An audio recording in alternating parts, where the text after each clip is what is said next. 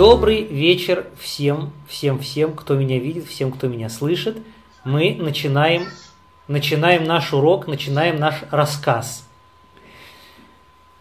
Сегодня я продолжаю вам рассказывать про недельную главу, про то, что случилось с евреями в пустыне. Вы помните, вы помните, что евреи, они шли по пустыне, их охранял, их охранял Ашем. Как он их охранял? Ашем сделал евреям облака. Но это были не простые облака, не такие облака, из которых идет дождик. Это были облака, которые Ашем сделал специально для того, чтобы охранять евреев от всех бед в пути. Одно облако шло впереди.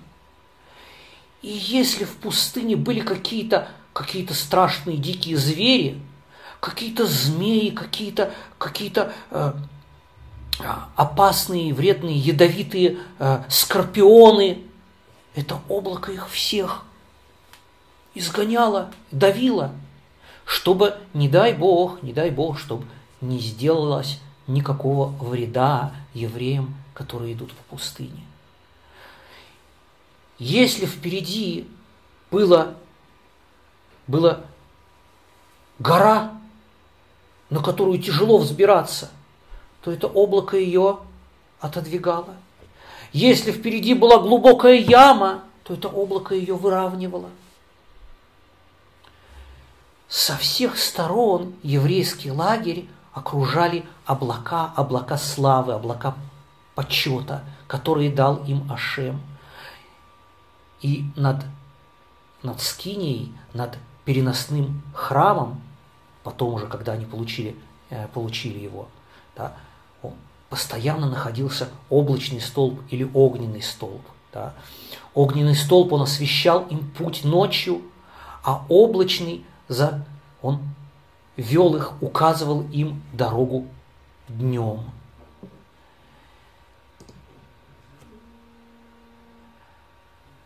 Снизу, прямо по земле, тоже слался, а, слалось облако, которое выравнивало, чтобы, чтобы выравнивало всю землю, чтобы они нигде не споткнулись и нигде им не было тяжело или неудобно идти. Сверху облака прикрывали их от палящего солнца. И вы знаете, что эти облака, они даже, даже чистили евреям одежду. Не нужно было не нужно было стирать одежду, не нужно было ее зашивать, если порвется. Все делали облака. И даже гладили, она все время была выглажена, эта одежда. Но что, но что делать, ну что делать с башмаками, с ботинками? Ведь, ведь когда вышли из Египта, когда вышли из Египта, многие из евреев были еще совсем маленькие детишки – кто-то включил микрофон, и нам слышно, слышно посторонние шумы. Я прошу микрофон выключить. Все, пожалуйста, выключите микрофончики.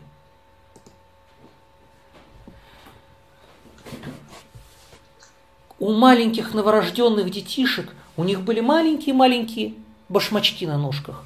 Но за 40 лет, пока они шли в пустыне, они росли. И ножка у них тоже росла. Что делает мама, когда, э, когда, когда башмачки становятся уже малы, а башмачки выбрасывают и покупают новые, которые побольше. Правильно? Но в пустыне облака сделали, сделали так, чтобы башмачки росли вместе с ножкой. И вот те самые маленькие башмачки, которые были у маленького-маленького новорожденного еврея, еврея, они росли вместе с ним, и когда он уже становился взрослым дядей, они становились большими башмаками. За всю дорогу, за всю дорогу ни разу не пришлось евреям самим позаботиться ни о еде, ни о питье, ни о одежде, ни об, ни о, ни об обуви. Все Ашем, все Ашем им делал. Вы знаете, какая у них была замечательная еда? Вы помните, что Ашем им дал, какую еду? Кто помнит, что Ашем дал евреям, что они кушали в пустыне?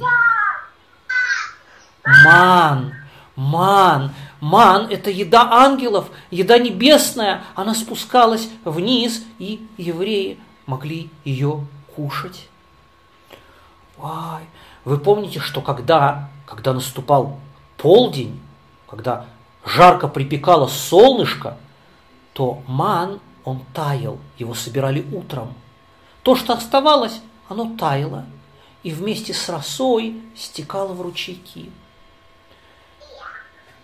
Вы помните, что, что из этих ручейков потом пили пустынные, пустынные животные, олежки, и, и всякие, э, всякие ящерки, кто живет в пустыне, всякие э, э, животные, они пили из этих ручейков, и они становились, становились большими и красивыми. И когда потом пустынные жители, бедуины, они их ловили и, и, и кушали их мясо, они чувствовали, а, ой, ой, что это такое, такое вкусное?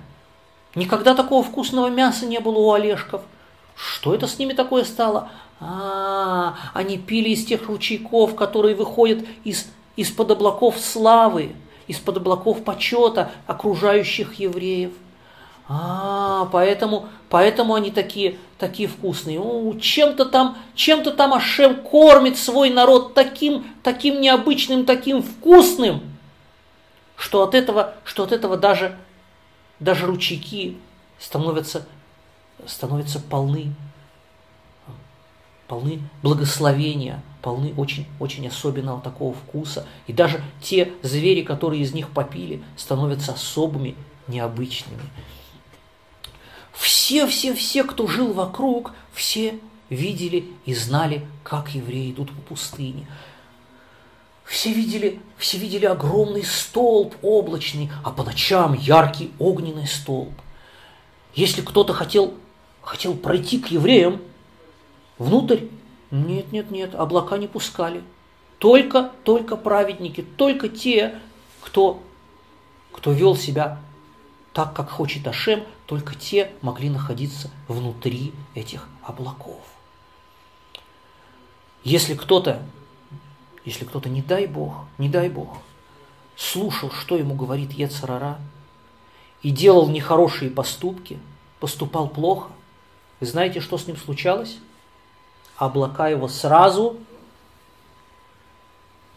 выталкивали наружу, чтобы грешники не были вместе со всеми остальными внутри еврейского лагеря. Поэтому те, э, те люди, эреврав, которые вышли вместе с евреями из Египта, но они все время, все время делали всякие неправильные вещи, все время э, все время им хотелось, хотелось снова а, поклоняться идолам, как они это делали в Египте. Все время им хотелось, а, хотелось всяких, а, всяких наслаждений, которые Ашем совсем для них не готовил. Они не могли войти внутрь. Они сопровождали евреев снаружи. Они шли снаружи, Эрефрав. Ой, как их много было! Столько же, сколько евреев и еще столько, и еще столько, и еще столько, и еще столько. Пять раз, в пять раз больше, чем евреев, было вокруг всех остальных, которые вместе с ними вышли из Египта. Это, э, они назывались Эрев Рав. Много-много-много-много народу.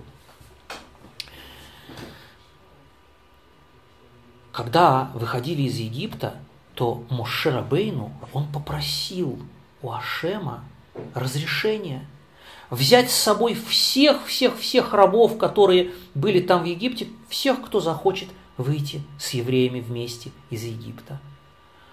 Ашем сказал Мойше, от них будет много-много-много вреда. Все время они будут учить евреев нехорошим поступкам.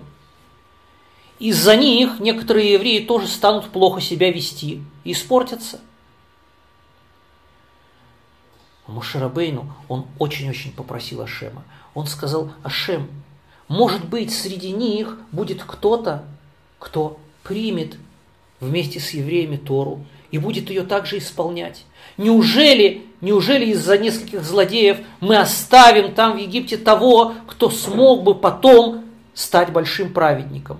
Моше очень-очень попросил у Ашема, и Ашем в конце концов разрешил ему взять этих людей вместе с собой. Вот их вышло много-много-много-много.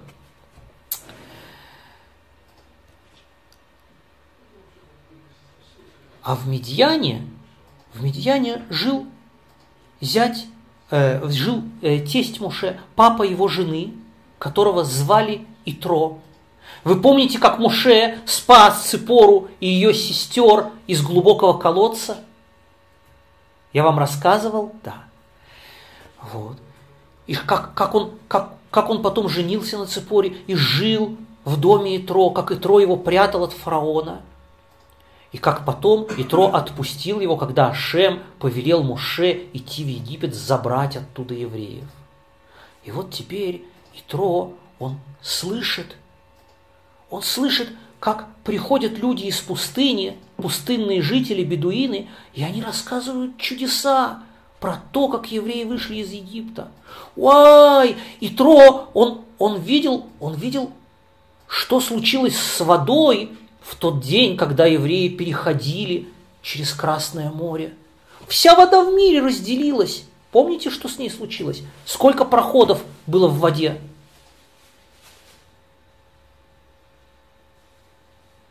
На сколько проходов разделилась вода, кто помнит? на 12 проходов. Для каждого колена был свой проход. Но не только в Красном море вода разделилась на 12 проходов. Во всем мире разделилась вода. И в морях, и в океанах, и в бочке, и в речке, и даже в стакане. Везде-везде появились 12 проходов. Где-то большие, где-то маленькие, везде-везде они появились увидели люди, что вся вода, с ней творится что-то непонятное.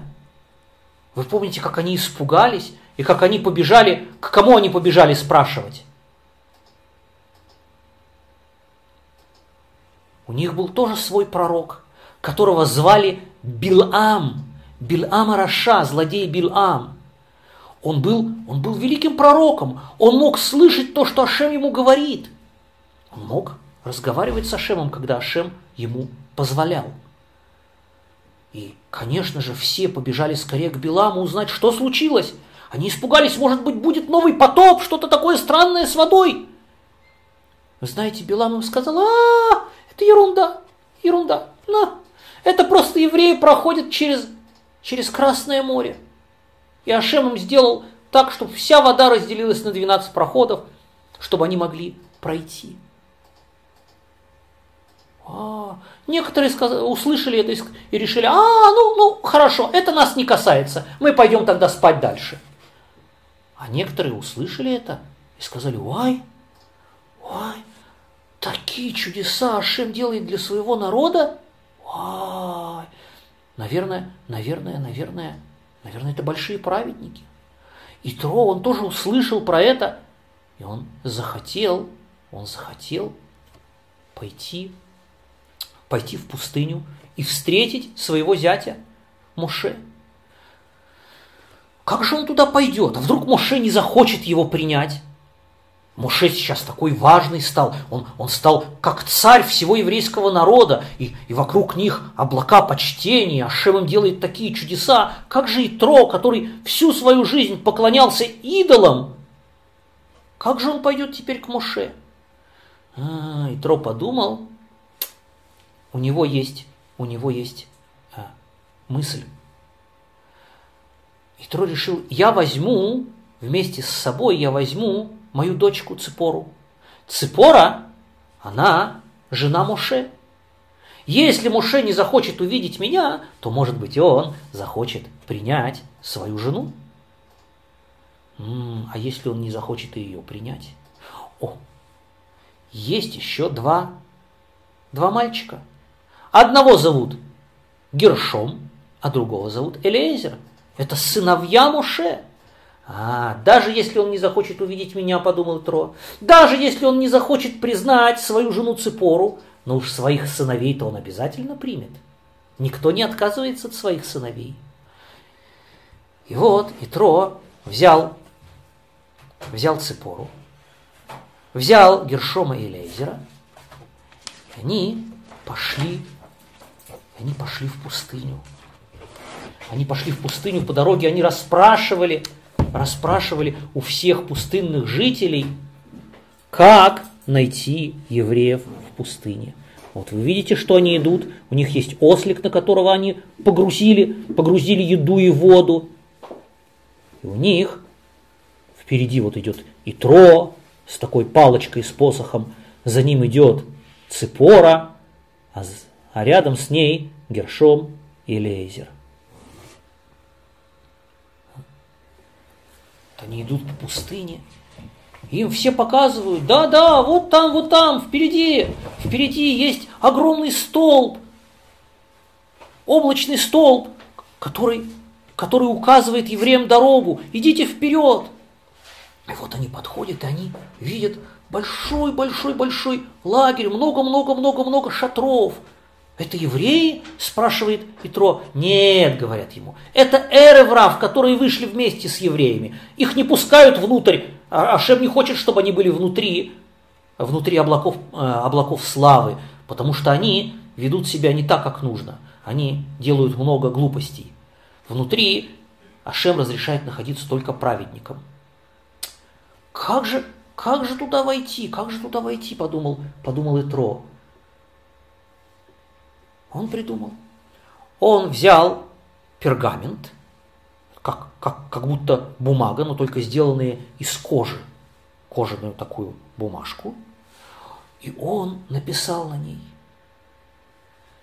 Он написал «Шалом, Моше, здравствуй, Моше, пишет тебе Итро, папа твоей жены.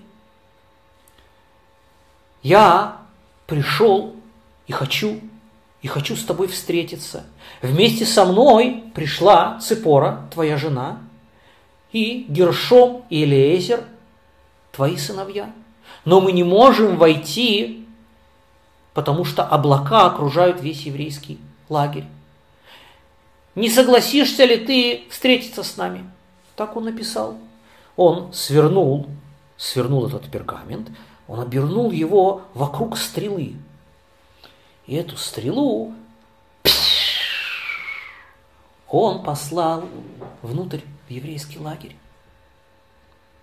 Вы помните, что происходило со всеми стрелами, которые стреляли в евреев египтяне? Помните, что с ними случалось со стрелами?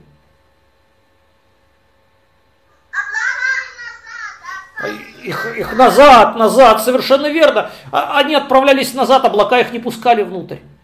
Но Ашем, Ашем он видит, что Итро не хотел никого, никого ранить или, не дай бог, убить. Он хотел только, чтобы, чтобы эта стрела принесла Моше послание, этот пергамент, который он написал. Поэтому Ашем повелел, чтобы облака пропустили эту стрелу.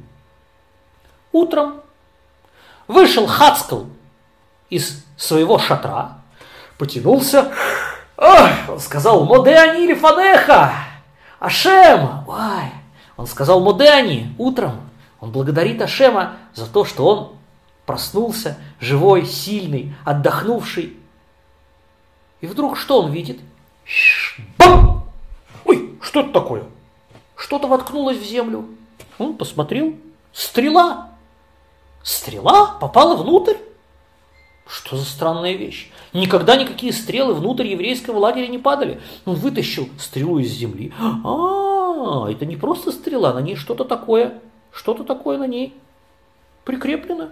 Ну-ка, ну-ка, ну-ка, Хаскал открывает. Так, о, тут письмо. Шалом Моше. А, это письмо для Моше Рабейну. Нельзя читать чужие письма. Он сразу закрыл это и скорее, скорее, скорее побежал к Моше Рабейну. Рабейну Моше, стрела принесла тебе письмо. Посмотри, пожалуйста. О, мой Шарабейну, он открывает, открывает этот пергамент, он читает, вай, и Тро пришел, и Тро, который спасал меня, скрывал меня от фараона в своем доме, нужно срочно, срочно, срочно пойти и его встретить. Моше вышел из своего шатра и скорее, скорее пошел, пошел навстречу Итро. В это время из шатра выглянул Аарон, Аарона Коэн. Он увидел, что Муше куда-то торопится. М-м, нехорошо, чтобы такой великий человек, глава всего народа, чтобы он шел один. И Аарон сразу же к нему присоединился, он пошел вместе с ним. Увидели это сыновья Аарона, они тоже скорее-скорее пошли вместе со своим папой и со своим дядей, чтобы их сопровождать. Увидели это старейшины, 70 старейшин, увидели это главы 12 колен. О, Моше идет куда-то, рядом с ним Аарона Коэн, рядом с ним сыновья Аарона, все Коэны. О, надо, надо, надо узнать, куда они идут, надо пойти вместе с ними. Все старейшины, все главы колен пошли тоже вместе с ними. Увидели евреи, что все, все, все великие великие люди, все главы колен, все, все старейшины, и сам Моше Рабейну куда-то очень спешат. И все евреи вышли, и вместе, вместе с Моше за ним, все-все вместе пошли навстречу Итро. Ай, Итро думал, что его, может быть, даже и не пустят внутрь. Ничего подобного. Весь еврейский народ вышел встречать Итро. За что Итро получил такую большую награду? За что Ашем сделал ему такой великий почет? Ну, во-первых, за то, что он, за то, что он прятал у себя Моше Рабейну, когда за Моше гнался фараон. Во-вторых, за то, что Итро, он оставил свой шикарный дворец, золото, серебро, рабов, все-все-все, что у него было, он все это оставил там, и он пошел в пустыню с одним только осликом. Для чего? Только для того, чтобы присоединиться к евреям. А, это, это очень большая заслуга. И Ашем, Ашем решил сделать ему весь этот почет и уважение. Весь еврейский народ вышел наружу, и Моше обнял Итро, и он провел его внутрь, в еврейский лагерь, туда, куда никаким чужим людям, грешникам было нельзя заходить. Муше усадил Итро около своего шатра. Он положил перед ним скатерть чистую белую. На эту скатерть Муше сам Моше сам поставил еду, самую лучшую, самую вкусную, которая у него была. Такой большой великий человек, как Муше, наверняка многие бы, многие бы хотели, э, э, многие хотели бы быть, э, быть ему слугами, или, может быть, даже рабами, и сделать все за него. А он, он, хочет, он хочет сам, сам встретить своего гостя. В точности, как это делал его праотец Авраам. Авраам тоже всегда сам встречал гостей, сам подавал им еду, сам расстилал перед ними скатерть. А. И вот Итро с Ципорой, с Гершомом и с Элиезером, они сидели рядом с шатром Моше, Моше им подавал еду, они разговаривали – и Тро расспрашивал, что с евреями случилось и как удалось Муше вывести весь еврейский народ из Египта. Ведь Египет была такая страшная страна, окруженная стеной, на которой стояли идолы. Вы помните страшного Бальцфона, властелина севера, который своим, своим злобным взглядом закрывал границу. Как никто не мог никогда выйти из Египта? Как это удалось евреям? Муше рассказал все-все-все чудеса, что случилось с евреями в пути, как они вышли из Египта, и что случилось с египтянами. А, вы помните, что Итро, он был когда-то давно советником фараона. И он знал все, все, все, все, все, что фараон и остальные его советники замышляют, что они придумывают сделать с евреями. Помните, что Итро тогда не захотел с ними быть вместе, он убежал. И фараон за ним тоже гнался. И вот теперь он слышит за каждую злую вещь, которую египтяне хотели сделать евреям, за каждую они получили точно такое наказание, точно то же самое, что они замышляли навредить, сделать евреям. Это называется наказание мера за меру. Что хотели сделать плохого, то сами и получили в наказание. Но ведь никто, никто, никто на свете не мог знать, что они задумывали. Только кто может знать все, все, все, что мы думаем, все, все, все, что мы говорим, все, все, все, что мы делаем? Ашем, Ашем. И вот и Трон увидел, а, никто, никто не мог знать, что задумывал фараон. И Трой это знал, потому что он был рядом с фараоном, он был тогда его советником. И теперь он видит, что только Ашем мог все-все-все это знать и за каждое злодейство дать в точности такое же наказание мера за меру египтянам. Он сказал, вот теперь я вижу, вот теперь я вижу, как Ашем все видит, все знает, как Ашем справедливо судит весь мир. Вот другие люди, которые не знали, что задумывали Э, фараон и его, его слуги против евреев, они могут подумать, а, бедный фараон, ему было так плохо, ой, 10 казней таких страшных он получил, ой, их, их там потом э, в воде, э, что с ними случилось, ой, бедненький. А Итро знает, Итро он знает, что все-все-все, что они получили, это в точности то, что они хотели сделать евреям. В точности те злодейства, которые они делали и замышляли делать против евреев.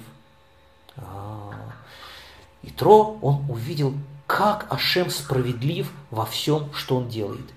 И, и как Ашем за каждое доброе дело он тоже воздает справедливо, справедливо воздает награду. Вот тут у меня есть картинка, где мы видим, как Муше Рабейну и Аарон его сыновья и весь за ними еврейский народ, они выходят навстречу Итро. Он там видно в зеленом, э, в зеленом таком одеянии идет Итро с палочкой, а Муше в голубом одеянии, в голубой одежде, да, он вышел к нему навстречу, он его... За ним все-все-все евреи, у, сколько за ним народу.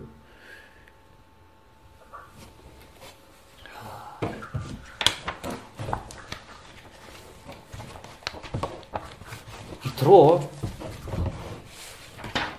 остался с евреями, он остался в еврейском лагере жить рядом с Муше. Утром Итро увидел, как все-все-все евреи выстроились в длинную-предлинную очередь к Муше. Каждый хотел спросить у, у Муше свой вопрос, задать ему свой вопрос – Кому-то что-то было непонятно в Торе, кому-то что-то было, у кого-то вышел спор с соседом, кто-то не знал, как правильнее исполнить заповедь. Все выстроились в длинную-длинную-длинную очередь. И Муше судил и объяснял каждому, каждому, каждому, он объяснял подробно, отвечал на его вопросы.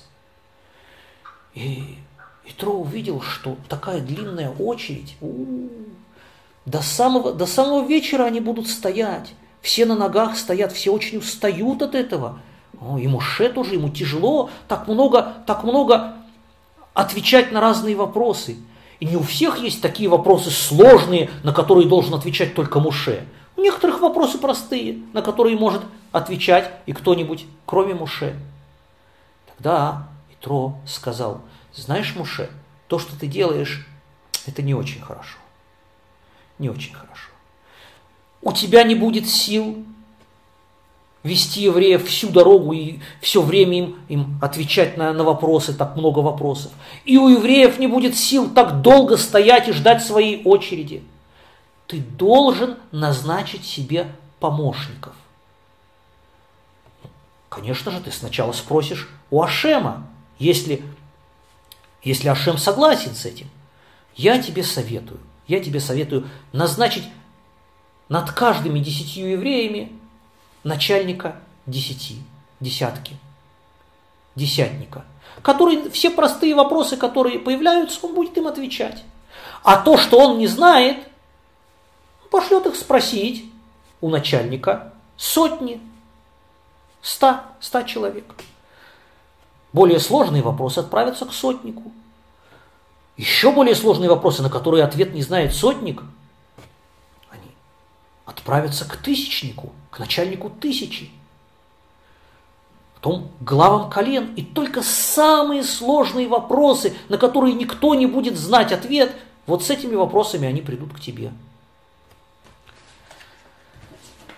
Моше Рабейну послушал Итро, и он спросил Ашема, если Ашему угодно, если Ашем хочет, чтобы действительно так было. И Ашем согласился. Ашем согласился, и вот тут такая картинка. Много-много евреев, они стоят, видите, у, каждой, у каждых десяти человек есть свой десятник. Каждый, у каждых пятидесяти есть полусотник – у каждой сотни есть сотник и так далее. Вот. Ашем, Ашему очень понравилось, что Итро так позаботился о еврейском народе и о Моше, и что он их, им так помог своим советом.